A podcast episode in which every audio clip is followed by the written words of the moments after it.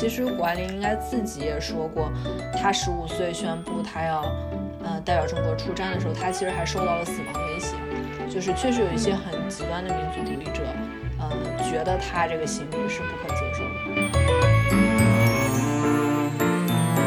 我其实看《空中技巧》就会觉得，嗯，相比谷爱凌、苏翊鸣，就是这种零零后小将，然后是那种天才少年，非常闪耀。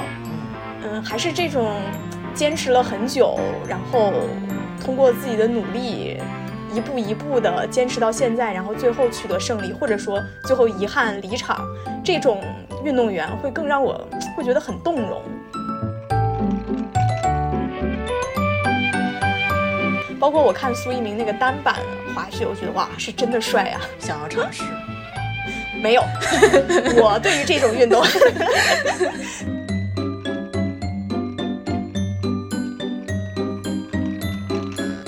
大家好，欢迎收听本期的三人成虎，我是花青。大家好，我是杂艺。嗯，欢迎杂艺的回归。呃，我就出走了一期，我现在感到紧迫感，因为那个。狼宝宝说了一些不不善的话，吓吓得我赶紧回来了。今天我们是蹭一个热度吧，聊一聊冬奥会。感觉就是因为冬奥会的存在，这个春节好像这个年过得也更有年味儿了。是，感觉这个年变长了。嗯，是的，是的，嗯，的确是，我会觉得，嗯，冬季奥运会相比夏季奥运会来说，我们大家对它的关注度一直没有那么高。不瞒你说，我之前从来没看过冬奥会。你一点都没看过吗？我一点都没看过，应该我可能就天呐，我可能就上一届听人说什么呃特别黑，就是我我可能看了几个片段，但是我我就基本上没有任何印象。你是之前一直看冬奥是吗？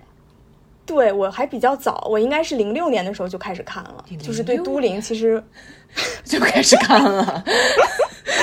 零六年那会儿也初中了嘛，就是是对都灵奥运会是有印象的，就是呃盐湖城那个我没有印象，那会儿应该是没有看。然后零六年，呃一零年的温哥华，然后一四年的索契，一八年其实我没怎么看。一八年我想可能是因为工作了吧，然后嗯，而且那一年可能本身中国队的成绩没有那么好，所以宣传报道也不多，就没怎么看。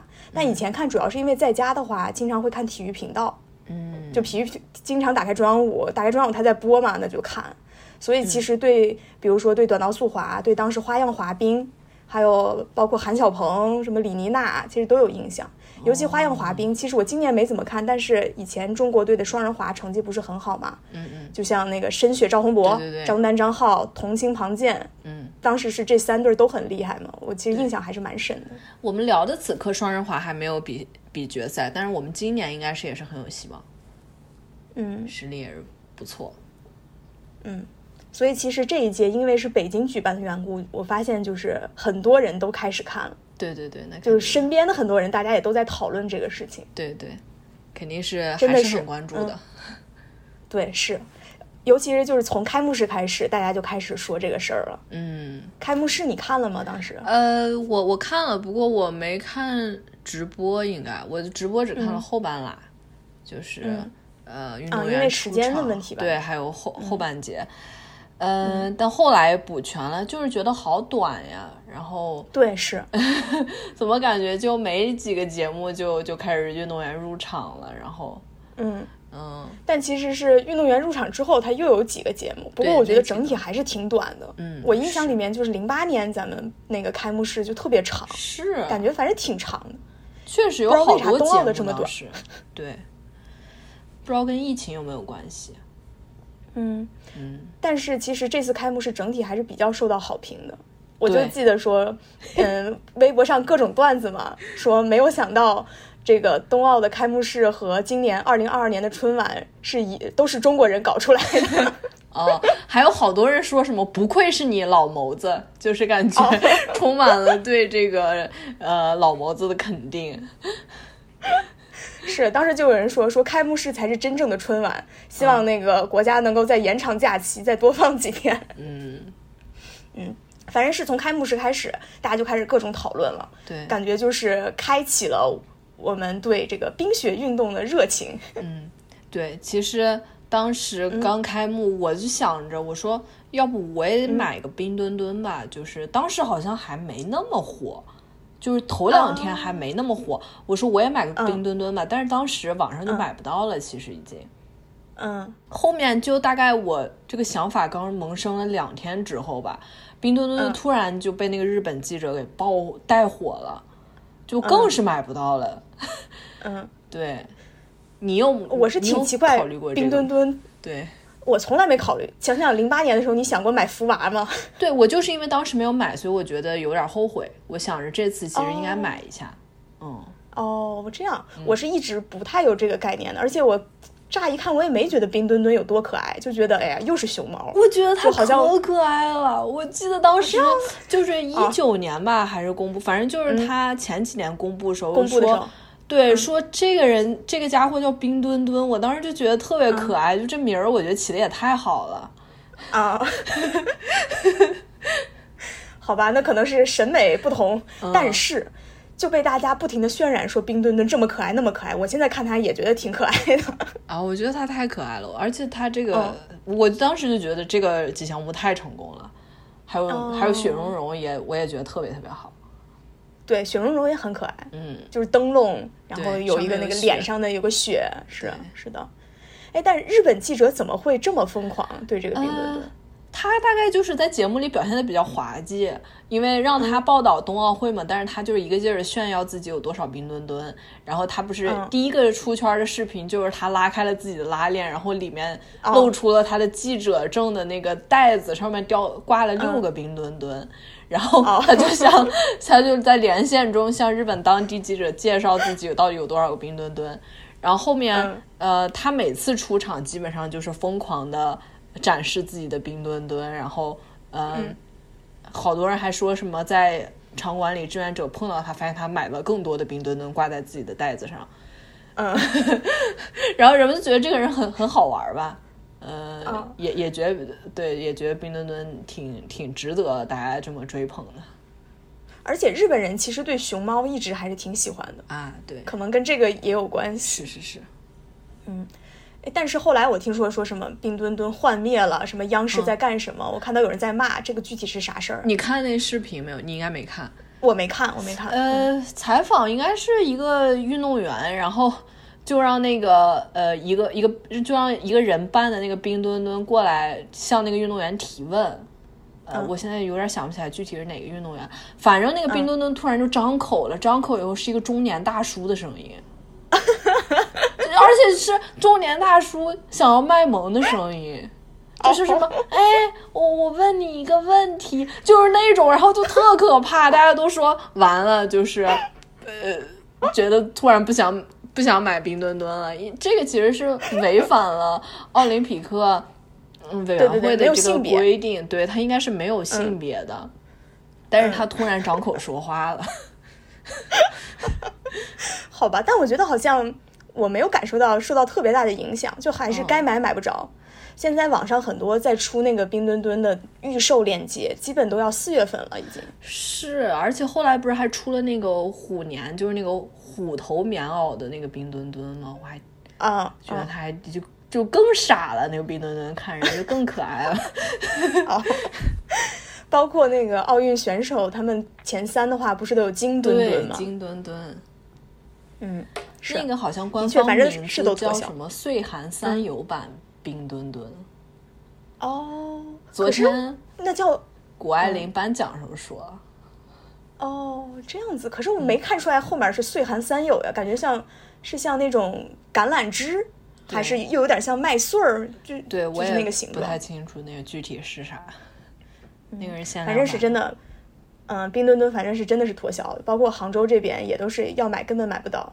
嗯，可能过了这个奥运会这个周，就是过了这个时间，后面应该就比较容易买了。对，而且闲鱼上可能会出现很多冰墩墩。对，但是现在冰墩墩更多的是那种二创表情包，不知道你有看到过没？就是那个换了一张他的脸是吗？对，脸换成各种，包括 换成那种就那个特别囧的那种，还有玲娜贝尔啊啥的，换的各种各样的，啥都有。对对对，嗯，反正冰墩墩的确最近特别火。另外就是我发现，就是最近一段时间的微博，因为我其实晚上的时候会打开微博热搜看一看今天有什么热点，发现最近啊，这个微博热搜一点娱乐圈的消息都没有了，嗯，基本上都是冬奥相关的新闻，娱乐新闻就是夹在那个缝儿里，稍微出现那么一条，但是其实也不太会受到人们的关注。没错，这个他们半年前在东京奥运会应该就已经接受到了教训，因为当时确实是没什么。呃，没没没什么娱乐明星能够在这个期间上榜，确实这个奥运会的关注还是非常高。是的，是的，现在都是那个明星都在蹭体育明星，蹭奥运会的这个热度。嗯嗯，行，那我们要不就聊一聊，就这次冬奥会我们看比较比较关注的一些运动员啊、赛事啊之类的。嗯，因为咱们其实也没有看太多比赛，你那边是时差的原因，我这边是白天还得上班。对。当然，先说谷爱凌了。我基本看了她 顶流吗？嗯，三个决赛我都看了。嗯，大概你是什么时候听说谷爱凌？知道她是吧？对我其实特别奇怪，就是最开始我是在瑞幸咖啡那个门口，代言人有一个谷爱凌，我就想她是谁呀？就是因为长得就是不像中国人，就是明显非常西方的一个面孔，但是名字呢又是谷爱凌，就是很中国的名字。之后一看她的那个 title 就是滑雪相关的这个运动员，我当时就觉得哦，那也就是瑞幸请她当代言人。但是后来在街上看到京东还是什么，就是很多大幅的公交车广告也看到他了。我当时其实还是挺奇怪的，因为之前完全不了解，没有听说过他。嗯。可是冬奥会开始之后，就发现说哦，才知道他原来是这个冰雪运动员。嗯，然后他的各种的背景啊、身世啊、各种的讨论，才慢慢了解他。我也差不多，感觉就是刚开幕之前，突然就有很多铺天盖地的这个广告还是什么之类出来。嗯，是是的。他手里现在应该有人统计过，他应该有二十多个代言，然后代言费应该在两亿人民币左右吧。所以他应该是接了很多，而且有很多那种奢侈品，比如说 LV 啊，还有 Tiffany 好像都请他代言。然后就他的时尚资源也特别特别好。我当时。就是了解稍微了解了一下他是哪个项目的运动员之后，我觉得我对他的个人形象是非常喜爱的。就是我觉得他整个有一种特别阳光的气质，就是你很少能够平时见到的那种阳光的气质。就他整个人有一种活力无限的感觉。反正我对他的印象还挺好的。嗯，说明他的这个形象打造的的确不错啊。当然。这个我们说对外展示出来的，让人感受到的这个形象，嗯。然后他大概被讨论热度最高，就是他得了第一块金牌那天晚上。是，嗯。然后就微信朋友圈里突然出现了好多关于他家庭背景的那个深挖，对各种 对。包括还有挖他生父，他爸爸到底是谁？但是那个人后来还出来否认，说我不是他的亲生父亲，只是跟他比较熟，怎么样？嗯，还还有人骂那些挖他父亲的人，说哦这样关他们什么事？嗯，包括还有不是说他那个假期的时候会到海淀黄庄补习奥数，到底是在哪儿补习？这也是名句了，说在北京学一天，呃，学学上一个礼拜课，相当于在美国上一年。啊，对，其实这句话也很有意思，就是不仅代表着谷爱凌，她其实是，嗯，她其实是吸收了中美两方的优势嘛，她感觉她好像可以自由的穿梭在，呃，这两个国家之间，并且把这些优势资源都为自己所用，而且这个某种程度上好像也表现出一种他对那个我们中国的一种认同感。就是好像就是觉得我们这个补习非常厉害，然后呃，网友也会跟他有产生很强烈的共鸣，就是跟他之间的这种连接似乎会更加紧密吧。嗯，而且说他其实说他母亲古燕的事情说的比较多，因为好多人都说什么鸡娃不如鸡自己，突然有了这样的雄心壮志，对。哎，但是其实，嗯，关于他的报道，国内这边都是非常的正面的嘛。美国那边呢？哦，我有一些相对，对，因为讨论，因为嗯他、因为有些人说他有一些争议嘛，然后我就想去看一下他具体是承受了哪些压力。我就是翻了他 Instagram 上当时呃宣布要，他应该是一九年就宣布要代表中国出战奥运会嘛，因为一个运动员如果想代表某个国家出战的话，他必须提前两年就开始在各种国际大赛上积累这个分数嘛。积累够一定的分数，应该才是可以啊、呃有奥运参赛资格的。他在那个呃 Instagram 上大概就写说，我做出了这个非常艰难的决定，嗯，就是要代表中国出战二零二二年的这个冬奥会，然后说能在我母亲出生的土地上。呃，用自己的行动激励这些就是无数这个年轻女孩子进行运动的这件事，可能是一生只有一次的机会。然后他就觉得他一定要抓住这个机会。下面就有不少美国人挺酸的吧，就是骂他。呃，主要骂他就是说，因为美国的资源，所以他进行了很很充分的训练，然后最后就扭头，呃好像不认自己的祖国一样，去投奔另外一个地方，就是为了钱。嗯，然后他是这么做的。还有一些人就是骂的，就是呃比较上纲上线了，就是开始说一些呃，甚至用用到了，比如说类似于叛国 （treason） 这个词，嗯骂的还是比较狠的。还有人说什么，嗯你永远你就别回美国了，你就呃待在中国得了。嗯、所以可可以看，可以见到他的这个压力是不小的，而且其实谷爱凌应该自己也说过，她十五岁宣布她要呃代表中国出战的时候，她其实还受到了死亡威胁，就是确实有一些很极端的民族主义者，呃，觉得她这个行为是不可接受的吧。哎，他当时按理来说应该还没有成绩上没有特别出类拔萃吧？他之前他参加过一些那种青少年的比赛，应该就是比较出色的了。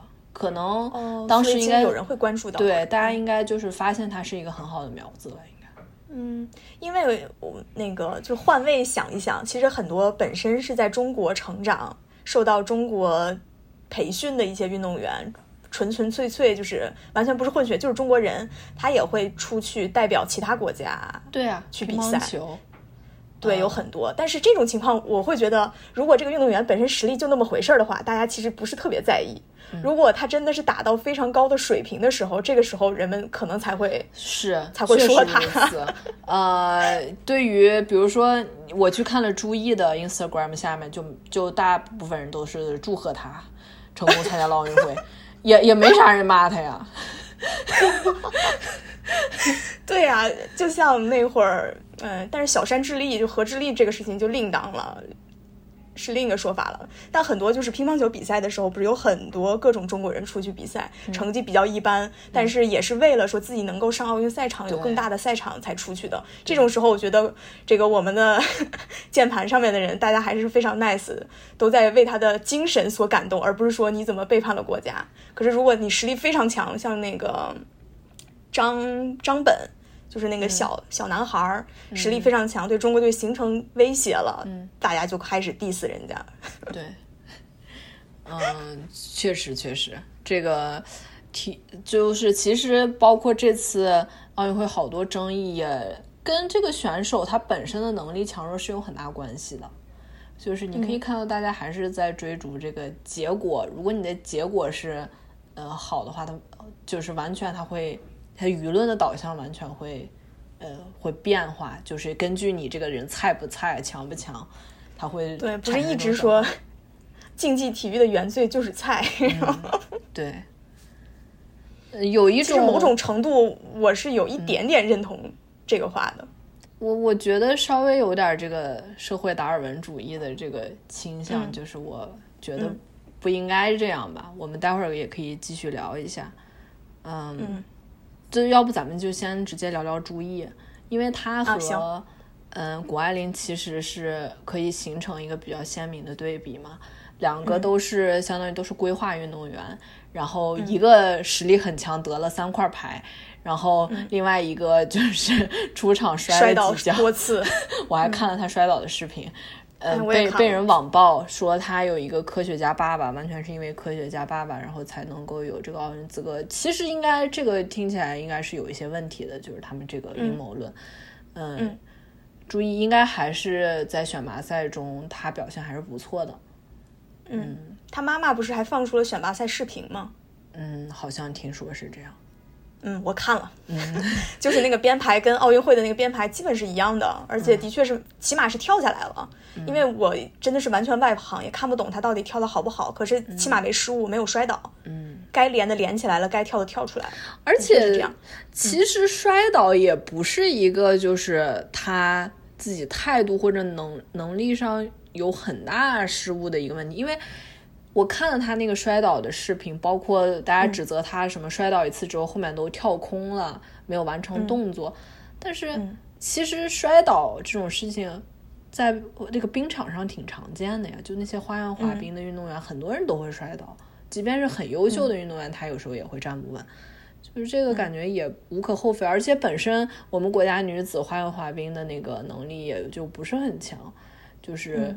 呃，即便不是朱毅上，是别人上，其实也就是那么个水平，嗯，也没有什么这个不好说，我觉得啊 就是吗的确实力都不强，但是你不能说别人上也会像朱一那样摔呀、哦，呃我，那那我就不太清楚了。嗯对，就是嗯，我当然是不同意网暴，但是我会觉得朱一的表现的确不好。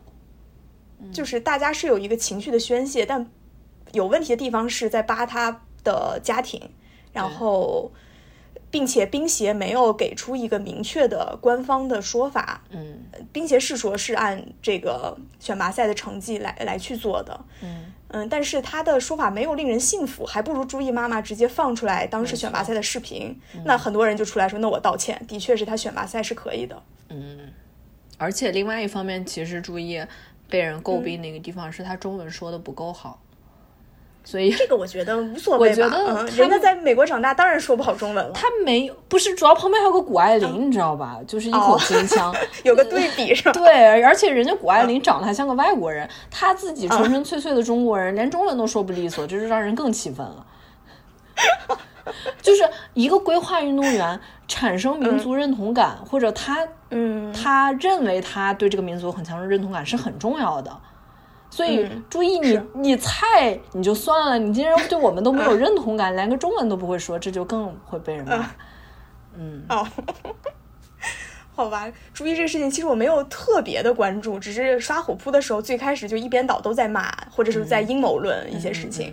然后后来他妈妈那个视频放出来之后呢，有很多人又说啊，我道歉，就是注意今天跳的真不错，已经到了多少分了，就又有一点，一波人有一点真的是这个真心的吧，就是在鼓励这个小姑娘，一波人感觉还是有一些揶揄那种心态，对，但有的时候真的就是成绩说话。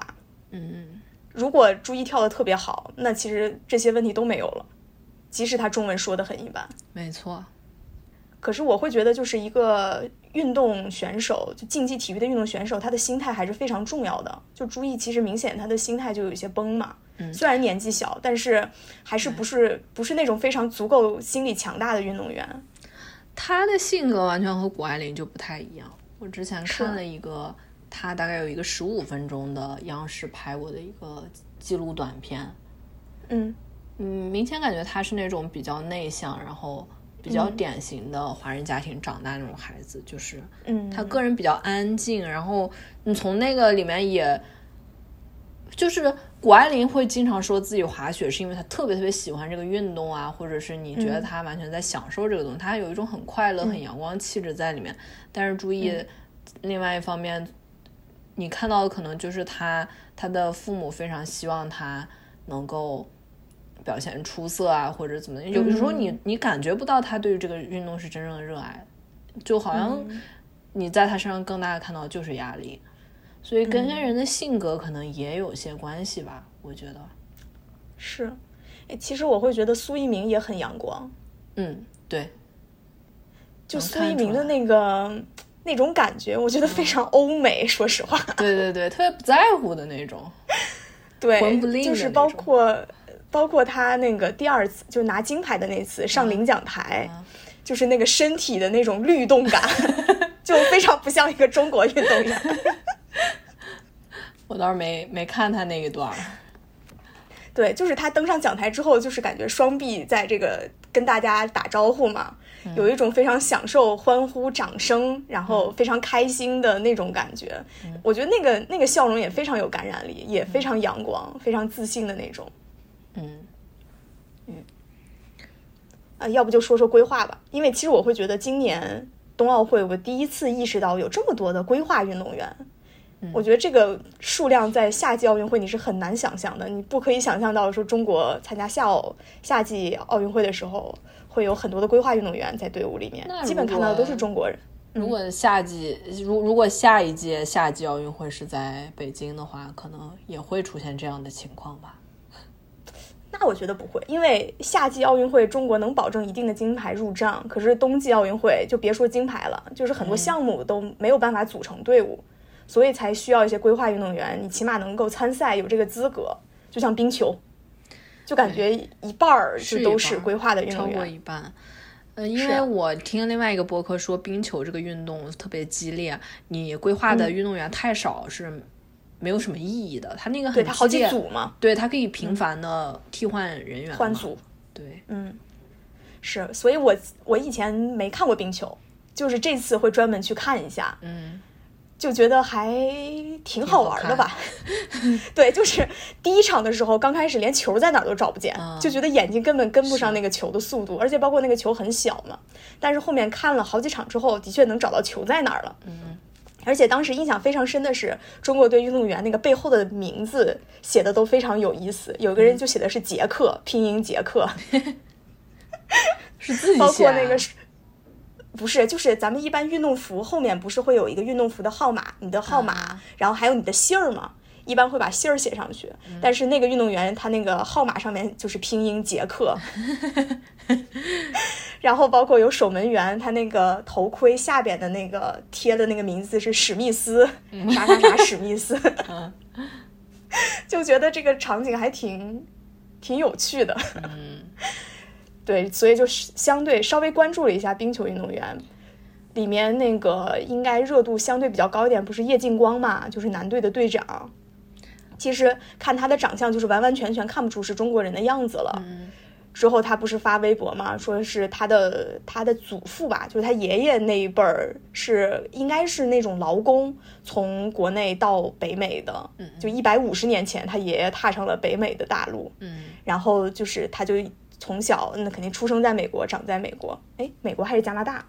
然后现在他的父母还在广东去寻亲，认祖归宗。反正我觉得，对我觉得，嗯，还挺有意思的。呃，其实规划还有一个，呃，就是在足球嘛，其实好像都是大概都一九年左右开始，也出现大量的这个足球规划运动员。嗯，是。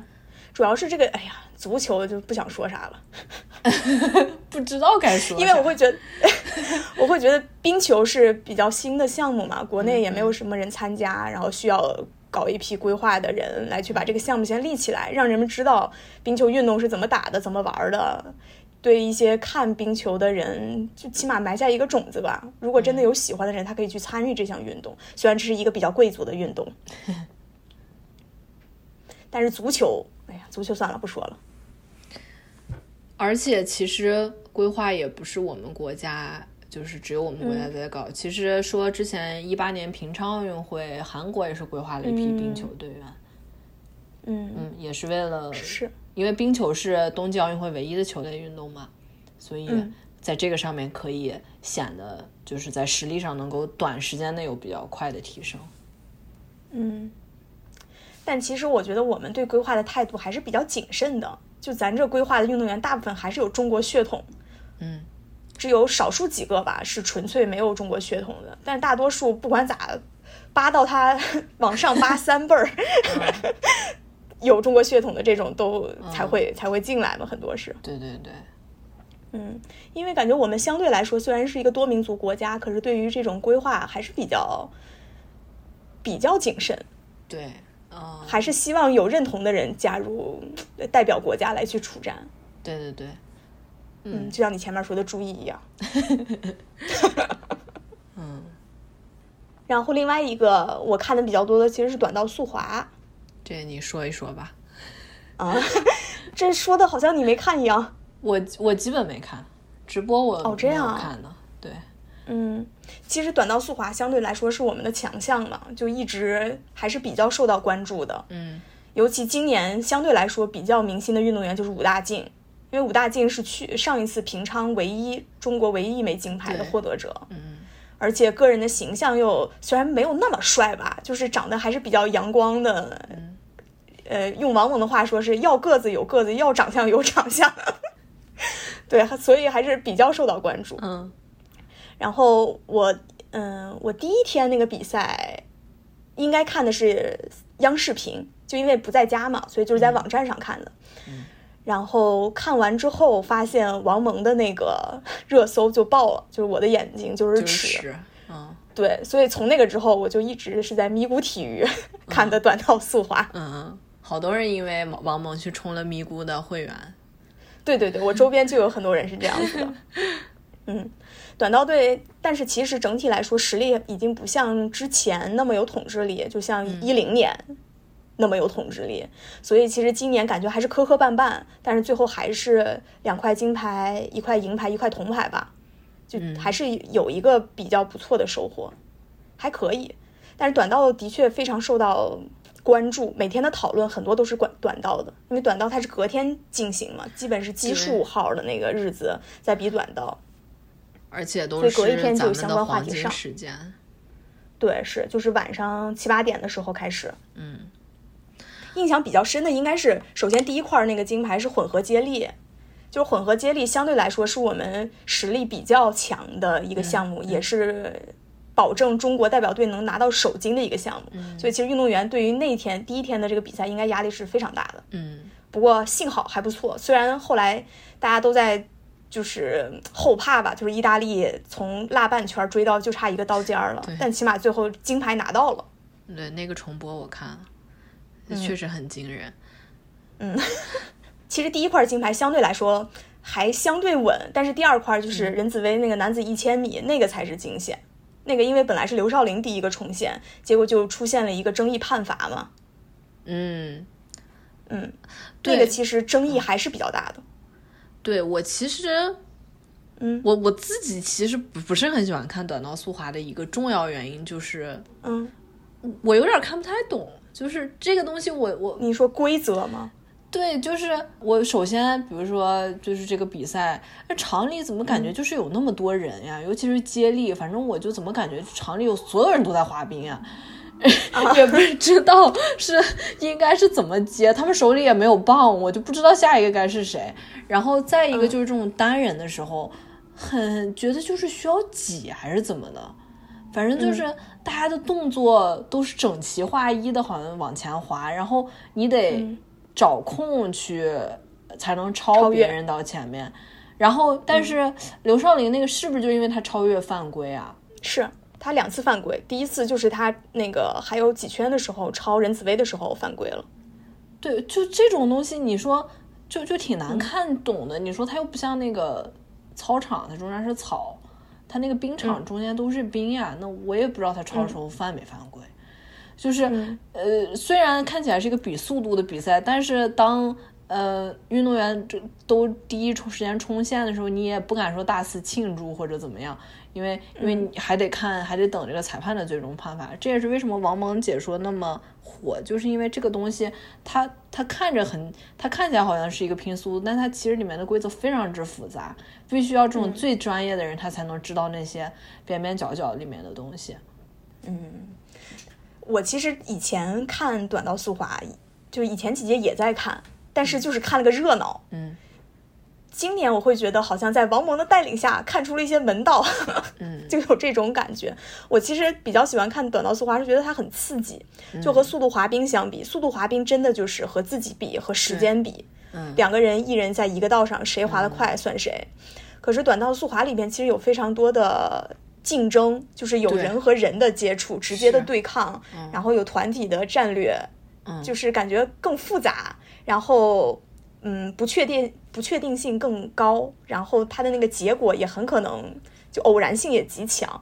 我会觉得这是非常吸引我的。对，这就是我觉得我没法理解这个 运动的原因。就是如果我是运动员，我为何要把自己终身的事业投入到这一个偶然性极高的、偶然性高的？对，而且而且那个什么解说员经常说啊，短道速滑是什么什么，其实是看起来是个人赛，其实是团体赛，我就没法理解这个东西。我说，那那那是那这金牌又不是给所有人。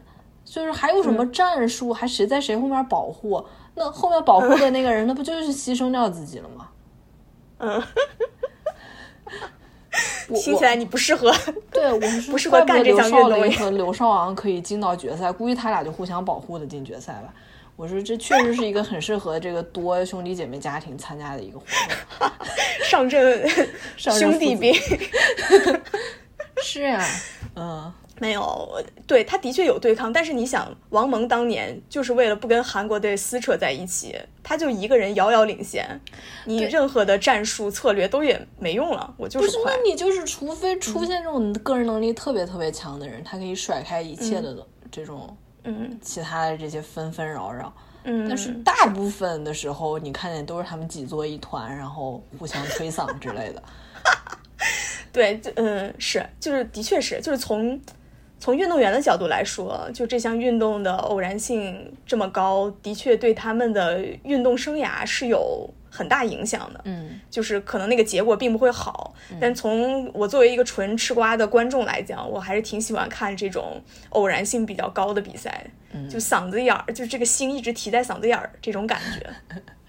嗯，所以当时呃，不是有一个踢刀的那个事儿吗？嗯。当时你那个踢，你有看直播？我看呀，我我在看直播，当时看的直播的。当时我就是在咪咕体育看呀，就是一踢刀，王蒙说没问题，真的是王蒙当下就说没有关系，赶紧站起来重新接力滑完，后面不要出问题，我们一定会被判进。就是他说了这个话之后，你就特别放心。对。在那个之前，其实还在滑正常滑行的时候，王蒙还一直在说稳住啊，要稳啊，怎么样？当时他越说稳，我越心里不稳，我觉得他为啥一直要说稳住？但是踢了刀之后，他说没问题，我想那肯定是没问题了。嗯嗯，当时其实是挺心里面是非常放心的。但是我看那个，嗯，后面就有人说，就说 CCTV 五就是央视的体育频道。的解说根本没有说这个事情，而且央视当时应该是直接就发了一个遗憾出局。对，所以其实我会觉得，嗯，体育赛事这个解说的专业性有多么重要。嗯，虽然你很难让解说有那么专业，但是真的一个专业的解说可以给观众带来非常好的一个普及，而且可以让观众更好的理解这项运动，喜欢上这项运动。我觉得这个其实特别重要。嗯，但是像王蒙这样的。呃，又专业，然后又能讲清楚，又会讲，对，这样的人实在是太少了。嗯，所以王蒙值得。他确实很火了，冬奥会又让他火了一把。是，但我觉得真的真的是值得。人家这样的运动员退役之后，他就应该有更好的发展。的确，因为他有这样的天分，有这样的能力去做这些事情。嗯嗯，是对，而且其实。其实就是，嗯，包括那个一千米任子威夺冠前期，不是有很多韩国运动员都被罚下去了吗？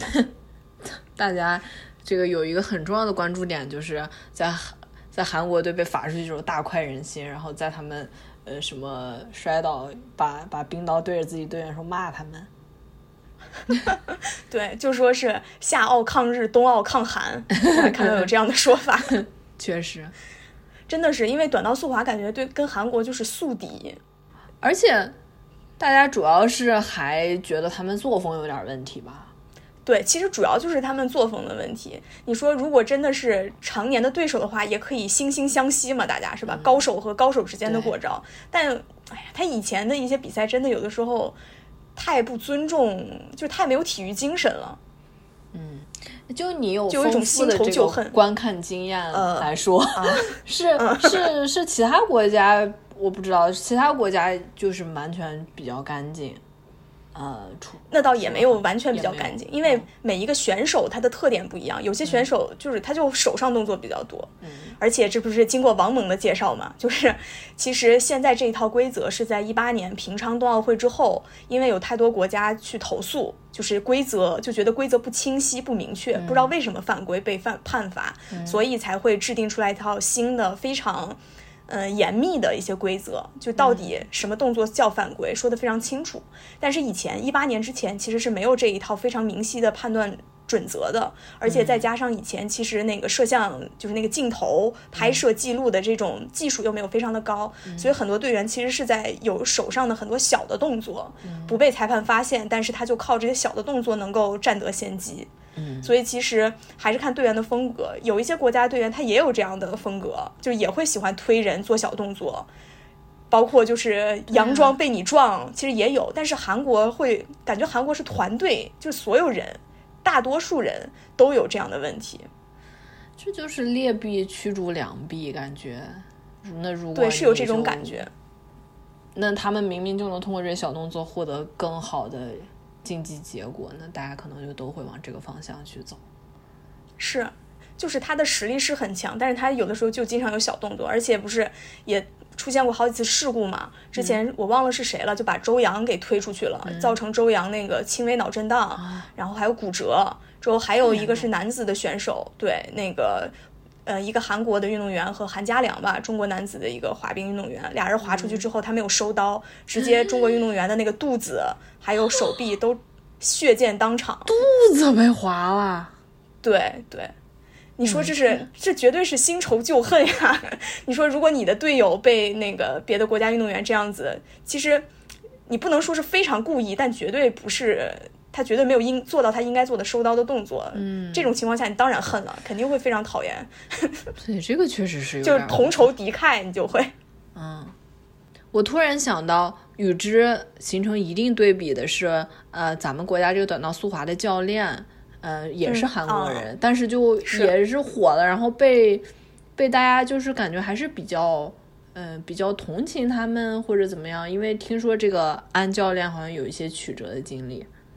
是，就其实那个短道速滑，除了这除了正儿八经中国人、热搜上的非常多之外，上的最多的就是一个是安贤洙，一个是林孝俊，然后还有啊主教练金善台，这三个不都是韩国人吗？嗯，就感觉，嗯，大家对于这三个韩国运动员，呃，包括教练，好感还是挺强的。对你像林孝俊，他其实是还是在役运动员嘛，只不过他放弃韩国的国籍，加入中国籍。嗯，他也规划了。对，他是对对对对，这也叫规划。但是就是因为他是在韩国，相当于待不下去了嘛，实在是被排挤，没有办法再站上冰场，嗯，所以就规划成呃中国运动员了。而且应该是本身对跟中国运动员的关系还不错，要不然他也不会选择中国。嗯，所以中国观众对他的观感也不错，因为运动员说了嘛，说啊小林滑的还是比较干净的，是非常好的一个孩子，再加上他本身的运动成绩非常好，那大家肯定会接受他。嗯，然后包括金善台，他其实是零四年就来中国执教了，他应该是周洋的，他他当过周洋在省队的教练。哎呦，你真了解。对，呃，而且金善台还会写中文，还会说简单的说中国话，所以你你会觉得这是一个中韩友好的一个代表。对，然后像安贤洙的话，那就绝对是竞技实力强，再加上本身因为人家太强，根本不需要那些其他的动作去帮助他获胜，再加上他的比较曲折的经历吧，韩国比赛不了，只能代表。那个俄罗斯奥组委去俄罗斯去滑，然后俄罗斯退役之后又没有人邀请，反正就来了中国做技术教练。嗯，就感觉我们其实对那些，并不是说真的完全讨厌韩国运动员，只是对于那些动作不干净，然后有很多就很恶劣，感觉有一些行为的运动员就表会非常的不满。但是如果你比如说是非常友好的，你非常厉害，嗯，你凭借自己的能力去取得金牌，那我们没啥可说的。但真的，我最近看这个短道速滑也是抗寒情绪高涨，我都不想看 Running Man 了。我平常有的时候 周末会刷一下 Running Man，最近根本看不下去，都不想打开。这么明显。嗯，是的，所以我会觉得这个体育就是，尤其是竞技体育，给人的这种情绪的影响还是非常可怕的。嗯，它会带动人的情绪，所以我觉得我们也应该去警惕这一点，不要让自己的情绪被别人带动，对，有一就是恶意的去引导。嗯，是说竞技体育就是和平年代的战争，其实嗯。它确实是是一个民族情绪比较高涨的时刻。是的，你就像那个最近不是很多人还去翻韩国发的那个各种 ins 嘛，嗯。就是他们发了什么内容，就是他们一一直觉得自己没有问题，对，就感觉这种对立其实特别严重。嗯，因为我会觉得韩国肯定也有人，肯定有人觉得是有问题，但肯定也有人觉得是没有问题的。就是了解规则的人肯定也是信服这个判法，就啥人都有嘛。可是我们会更多的放大那些不好的声音，然后再去激起大家的这个情绪，再去对立，就就是有一种恶性循环的感觉。嗯，不过可能这个比赛结束之后，慢慢情绪平复了，也就又没事儿了，又有另外一个矛盾点激发了。嗯，是，这就是短道速滑。嗯我其实还还是挺喜欢看的。嗯，这个确实是比较刺激。对，而且我最近又重新刷了王蒙以前的那些比赛，那是嗯更真的很就是跟看爽文一样，放心，会觉得非常对，会觉得非常的舒服。那个比赛看的，嗯，就看到一个大女主，她能力确实是很强。对，真的是太厉害了。行吧，说完短道速滑，我另外一个其实有看的一个是那个空中技巧，嗯嗯，我也想简单聊一聊，你看了没呀？空中技呃，巧我，看了，就是从呃，不是我我我大概就瞟过几眼，大概是从一个特别长的一个那个地方，然后滑上去，对吧？然后就嗯类似于像蹦床还是什么跳水一样，做一系列动作，嗯然后呃再站到地上嘛。看看着他们嗯站到地上的时候，膝盖有时候还不能弯曲，感觉特别疼。嗯嗯嗯，是，嗯因为空中技巧我印象比较深是零六年那个都灵，嗯。然后韩晓鹏当时男子的第一枚这个雪上运动的金牌，嗯。他就是空中技巧，应该是，嗯，就感觉空中技巧，我今年看的时候才有一种感觉，它跟雪没啥关系，就关系没那么大，对，主要是体操。他只不过，对对对，就是有一种体操的感觉。嗯包括徐梦桃吧，是不是就是转向的？其实就有一些运动员以前是体操相关的，他就可以转到这边来，因为还挺相似的。嗯，我想说这个是觉得三个老将都特别不容易，嗯，因为一共就三块牌，一个男子，一个女子，再加上一个混合。嗯最后我们其实是拿了两个金牌，一个银牌，嗯而且这三个人都是坚持多少年，在这项运动上之前一直都没有收获金牌。都是之前嗯徐梦桃是四届老将了。是，就说那个不是有这个揶揄，就说中国是收银员吗？还有赢麻了，收银员，就都是那个银牌的那个银，嗯因为我们一直在错失金牌，就一直拿不到，嗯就感觉一直有这个遗憾在，就是这种执念，说还是想拿金牌的这个愿望。但今年除了这个混合拿了银牌之外，其实其他单人的女子、男子都拿金牌了，我觉得还是挺，嗯，他们拿牌之后的那个场面，我觉得还是挺让人动容的。就看徐梦桃赢了之后，就是 大声的喊叫。然后拿着那个国旗在全场跑，说我、我是第一吗？我是第一名吗？就他在那特别大声问别人，嗯 那个场景其实我觉得还是挺令人感动的，你就会觉得这么多年特别不容易。嗯包括贾宗洋也是，因为贾宗洋其实是失误的那个人嘛，就是在混合里边他失误了，对，然后他那个落地失误之后，就是明显的那个那个撕心裂肺的那个喊叫呀，哎呦简直就觉得听了让人特别难过。嗯包括他后来那个个人比赛的时候，其实他第二轮他又失败了，就最后没有进前六，没有进到那个决赛轮次里边。嗯，然后那个徐光普拿金牌了，就另外一个中国男运动员嘛，对，镜头还给到了贾宗洋，给他了一个特写，就是那个镜头扫到贾宗洋，当时贾宗洋就穿着羽绒服站在场边了嘛，相当于是，就看他那个，对，就是当时照到他的时候，他还是在笑的，就是笑着鼓掌为这个徐光普庆祝。但是后面接受采访的时候，他就说，其实还是又哭了，就会觉得不容易，因为他跟徐光普也是一路以来的队友，你就会感受到对方的不容易，然后他也为他高兴吧。但是我觉得对贾宗洋也是挺，对对，也是一个特别遗憾的事情。嗯，是，所以我也发现，随着这个年纪的增长，我现在特别关注这些老将，就是 因为自己都 对对，你知道，最开始我先说啊，最开始说这个老将的时候，当时先看到贾宗洋摘了那个摘了那个面，就是这个眼眼镜儿，看了他的面容，我觉得哎呀，我年纪也真的是不小了。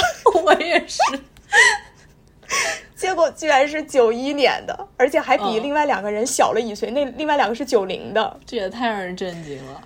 对，我想，嗯，原来是我们的同龄人。对我我们这样说他是不不太合适的，但是没有，只是对，就就是，嗯嗯嗯，呃，你你继续。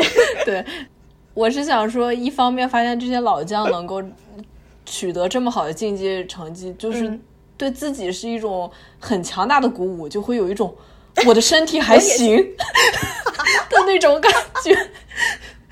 然后，呃，另外一方面呢，就是觉得很感动吧。其实有些老将他，嗯、已经过了自己的那种竞技的巅峰时刻，嗯但是他他就是因为热爱或者是因为一种信仰，他就是待在那儿。然后我觉得，嗯、比比起来能让人看到自己巅峰时刻的那种那种闪耀时刻，其实还还有一种很感人的，就是也让别人看到你好像渐渐。呃，就是那种英雄暮年，但是仍然在坚持的那种，仍然也也是一种感动。所以我、嗯呃看到这个奥运赛场上有些人，呃，什么有这种呃很参加了很多届的这种老将，然后他们不选择退役，就仍然在参加，我也觉得就是特别特别受鼓舞。嗯，是，所以我其实看空中技巧就会觉得，嗯，相比谷爱凌、苏翊鸣，就是这种零零后小将，然后是那种天才少年，非常闪耀。嗯嗯，还是这种坚持了很久，然后通过自己的努力，一步一步的坚持到现在，然后最后取得胜利，或者说最后遗憾离场，这种运动员会更让我会觉得很动容。对，嗯可能可能因为我们就是普通人，所以我们对普通人的嗯奋斗历程会更有共鸣。对，是这样。但是怎么说呢？天才少年好嗯像在整体上来说，他们具有更高的商业价值啊，会被更多人记住或者追捧。是，但是很多这种老将，他可能坚持很多年，最后不管是成功还是失败，他激激不起那么大的水花。嗯，嗯可能我不知道大家能记徐梦桃和记戚光普多久，或者记贾宗洋多长时间。也许没过一阵子，大家又把他们忘了。是很正常。他们可以加入王蒙专门为体育运动员办的 MCN 机构。嗯 没有，嗯，但我觉得王蒙这个想法还是非常好，非常赞。行吧，说了这几个项目，其实我们也看了一些其他的，嗯，我还看了几场冰壶，嗯，我看了你也看了应该是吧？对，然后冰壶看了看，因为冰壶今年争议也挺大的，就尤其女子那边讨论也比较多。嗯然后我还看了看速度滑冰啊，还有钢架雪车，就是但是都是就是简单的看了看。花滑我今年是真的一点都没看，嗯，对这个，但是我会觉得，嗯、其实这整个冬奥会吧，还是开阔了我们的眼界。对因为你是今年第一次关注，我其实虽然关注的早，但是关注的更多是我们有多经典或者比较有希望的一些项目。但今年的确会开阔了视野，看了很多各种各样的冰上比赛啊、雪上的比赛，觉得还是挺有意思的。嗯嗯而且其实我会觉得，今年奥运会整个看下来还是有一些变化。就最开始咱们说开幕式嘛，其实开幕式就是那种、我觉得非常的，嗯，小而美，对，虽然不是真的小而美，对，但是真的是这种很精巧的感觉，不是那种宏大的叙事，讲我们上下五千年的历史，然后一堆人在场上整齐划一的动作，就会觉得更加自信了。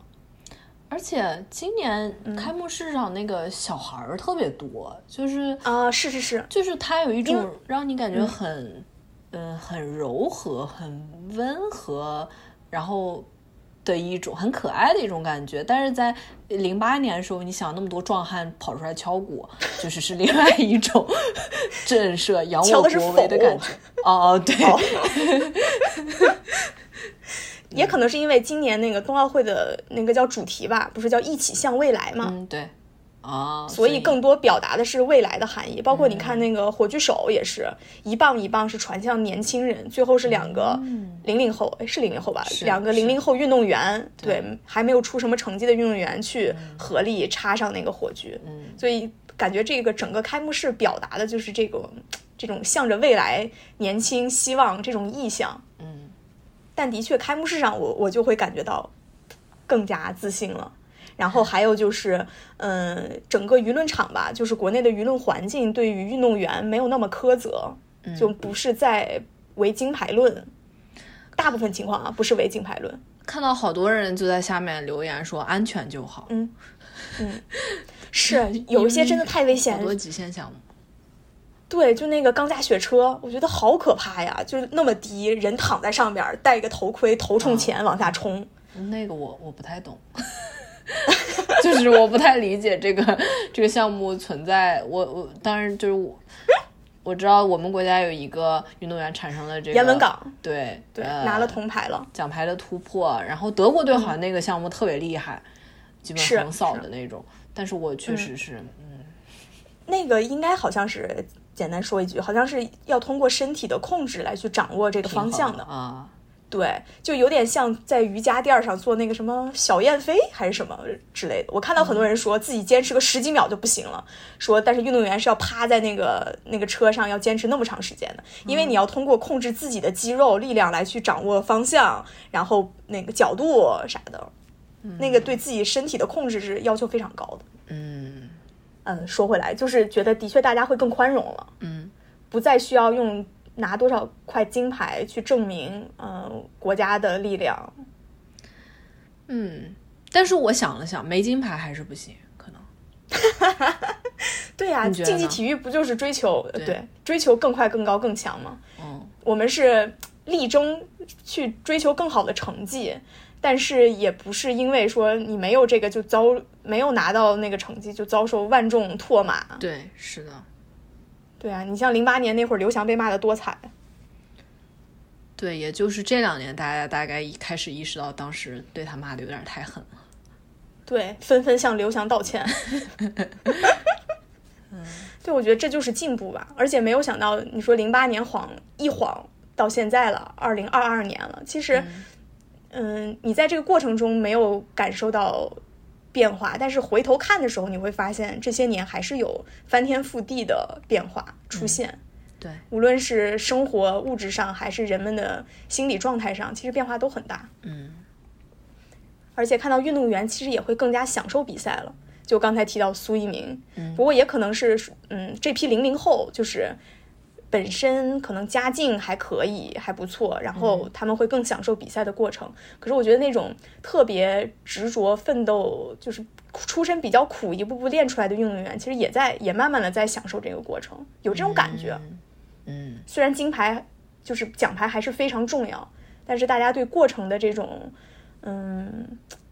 享受体验的这种感觉会更深了，我会这个我也有这种感觉，因为以前运动员很多时候出来都是一种苦大仇深，然后就是强调自己训练时候多么辛苦，但是现在好像风向就是变得，大家比较会唱，就是更更多宣传自己有多么热爱这个运动。就谷爱凌其实是一个很明显的例子，你说她受没受过伤？然后我还看说她其实摔成过三次脑震荡。对，嗯嗯，然后也别的地方也受过伤，但是她也从来不说那些。你看她最后，她昨天那个 U 型槽跳到最后一跳，她已经是冠军了。然后我还当时在想，你说如果如果是我提前一轮夺冠，我最后一轮我干啥呢？就是我是不是还得苦大仇深，就是上去做一套高难度动作，然后证明我自己的这个。就是更高、更快、更强，跟自己比的这种精神。谷爱凌直接上去随便跳了几个庆祝动作，我就觉得这女孩真是轻松，就是她心里没有那么多负担，她就是 一个很轻松的人。苏一鸣那个也是前两轮金牌之后第三轮就是一个欢呼庆祝的动作下来了。嗯嗯，对对，是。